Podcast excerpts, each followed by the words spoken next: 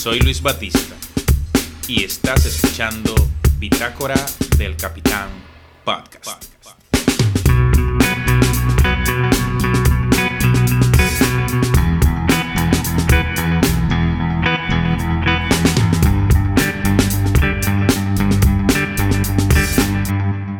Hola, ¿cómo estás? Al momento de la grabación de este episodio, vivimos el día 25 de febrero y un día como el de hoy, 25 de febrero, pero de 1816, nació en la ciudad de Santo Domingo Matías Ramón Mella, el que es reconocido como uno de los padres de la patria de la República Dominicana. Matías Ramón Mella, que años atrás se le llamaba erróneamente Ramón Matías, fue hijo de Antonio Mella Álvarez y Francisca Castillo. En Santo Domingo creció y vivió, adquiriendo para su adolescencia y primera juventud fama de hombre de valor. Se le reputaba como muy diestro en el uso de la espada y el sable.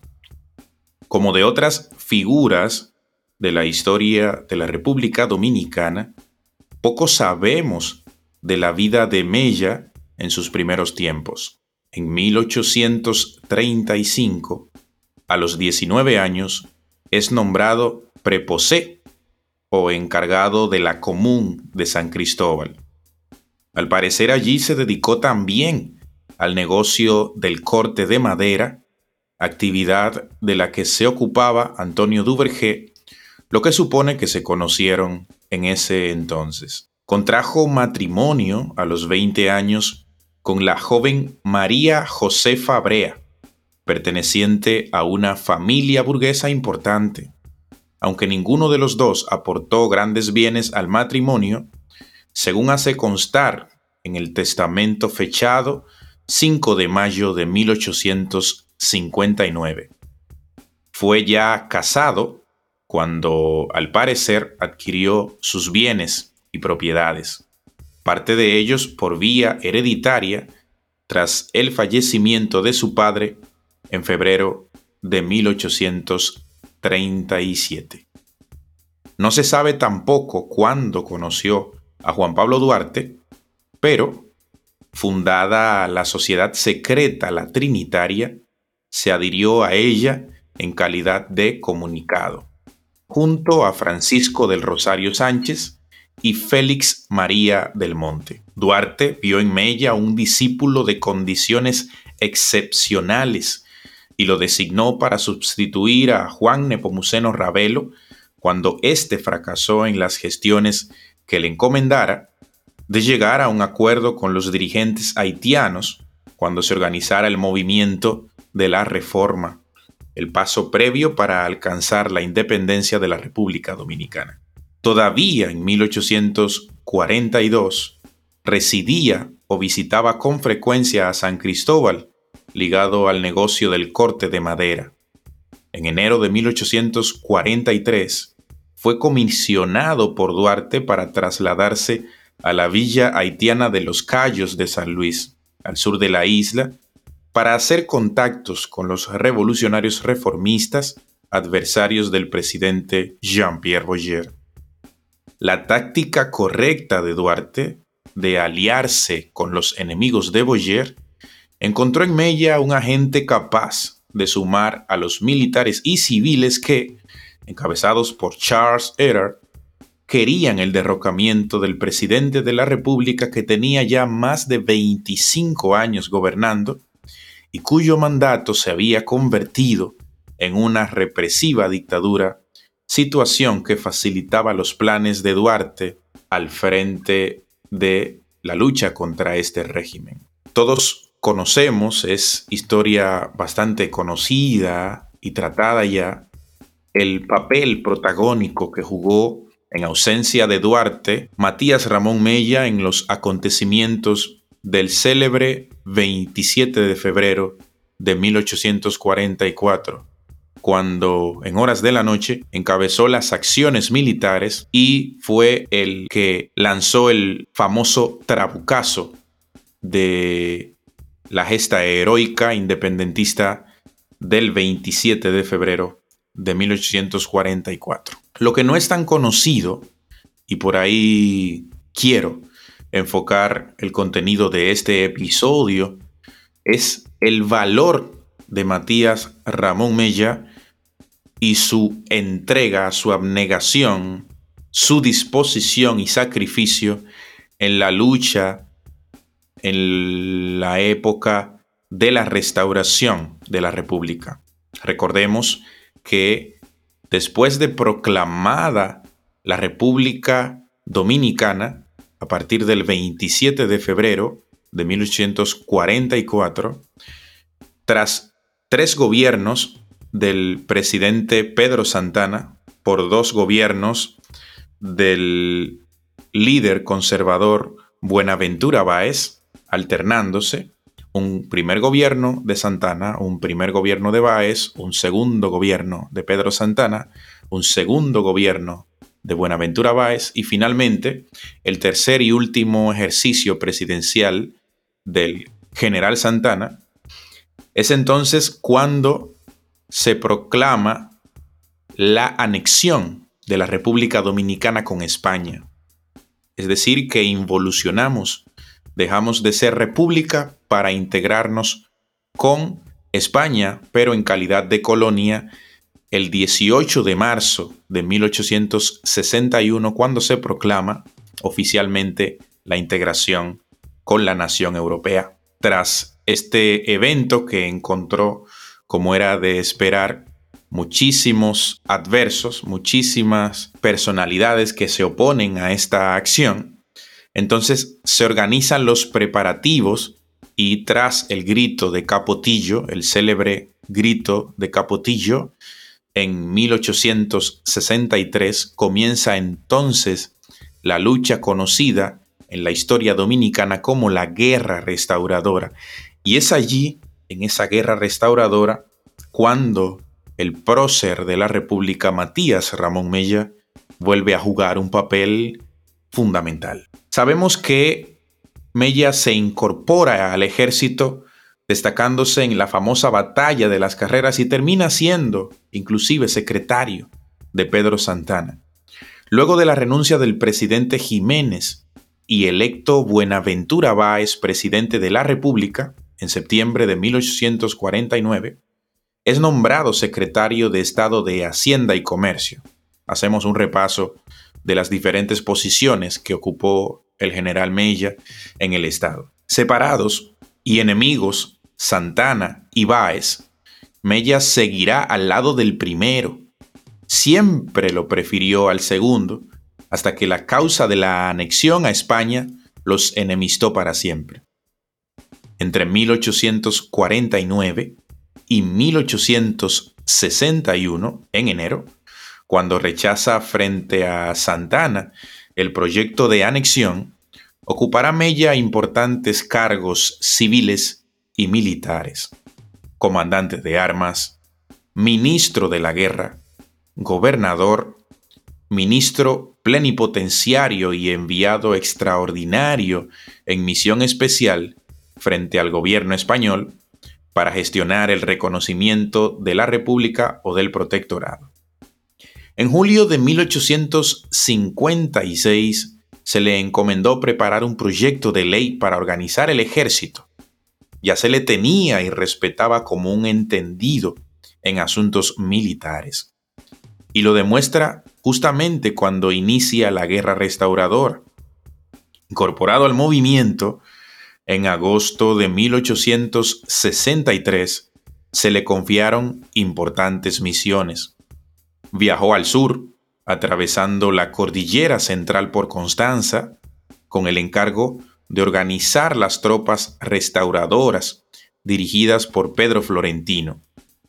Es designado ministro de guerra y elabora, y es este su gran aporte a, a la obra histórica de la gesta de la restauración de la República, elabora Matías Ramón Mella el Manual de Guerra de Guerrillas que dirige por medio de una circular fechada el 26 de enero de 1864 y que recoge toda la experiencia del pueblo dominicano en esta forma singular de lucha.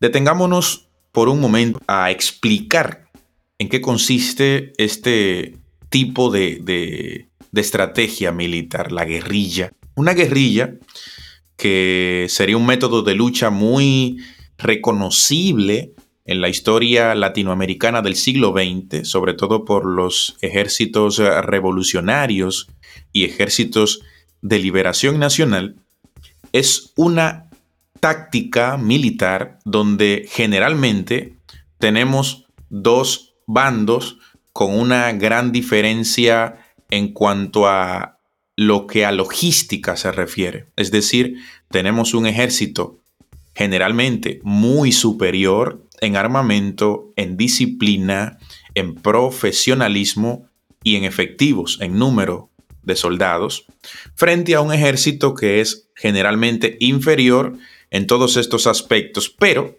que cuenta con una casi única y exclusiva ventaja, que es el conocimiento del terreno. Es decir, el ejército inferior en números, en disciplina, en armamento, generalmente, al ser quien funge de local, entonces cuenta con la ventaja de conocer el terreno donde se van a efectuar las confrontaciones y las batallas.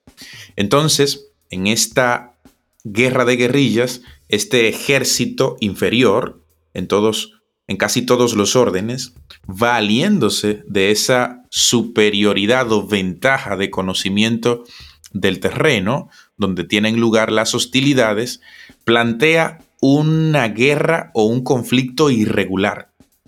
Irregular en el sentido de que nunca ofrece un blanco fijo al enemigo, sino que ataca por sorpresa y generalmente trata de tomar desprevenidos al bando al que, con el que beligera, ya que es donde puede sacar ventaja de ese conocimiento del terreno. Generalmente en un ataque conjunto, coordinado por varios flancos y casi siempre de manera sorpresiva.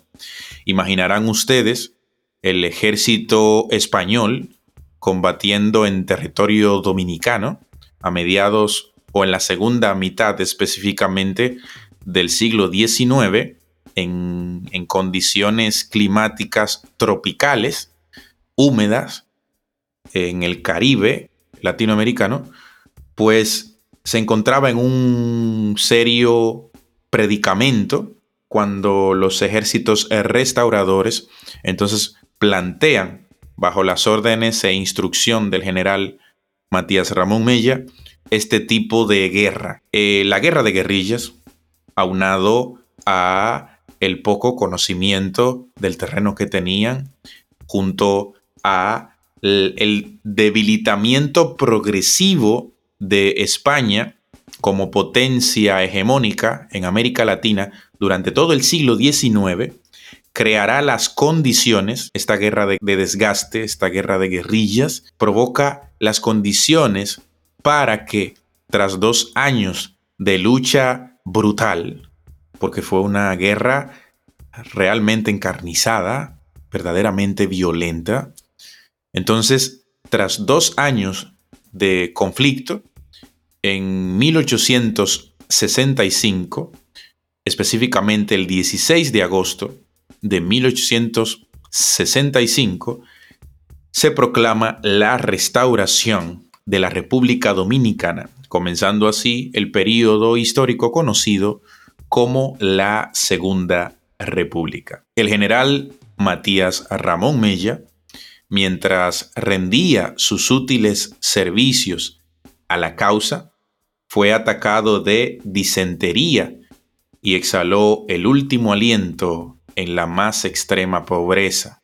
el 4 de junio de 1864. Mella no ve el final de esa guerra restauradora, muere prácticamente un año antes, y vivía entonces en una mala casita de las improvisadas después del incendio al pie del fuerte San Luis en Santiago de los Caballeros. Murió, eso sí, con la singular distinción de ser dos veces prócer de la República. Pidió en su lecho que lo enterraran envuelto en la bandera nacional y así se hizo. Y nada, en este episodio hemos querido rendir un pequeño homenaje desde nuestro lugar, desde Bitácora del Capitán Podcast, a un gran dominicano. Matías Ramón Mella es, sin lugar a dudas, una de las figuras visibles a quienes debemos la gesta de la proclamación, no una, el 27 de febrero, sino hasta dos veces, el 16 de agosto, de que hoy seamos República Dominicana. Loor eterno a la obra histórica, al heroísmo, al valor, al sacrificio, al desprendimiento del general Matías Ramón Mella.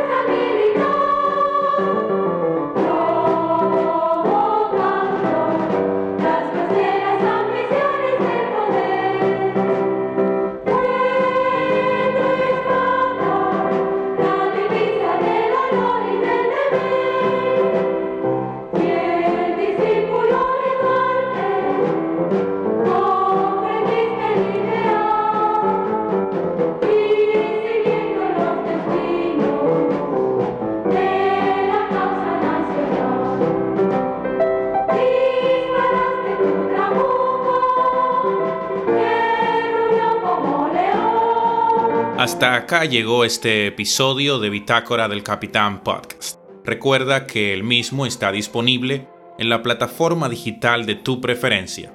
Spotify, Anchor, YouTube, Google Podcast, Apple Podcast, Breaker, Overcast, Pocketcast y Radio Public. Nos escuchamos en la próxima. Chao.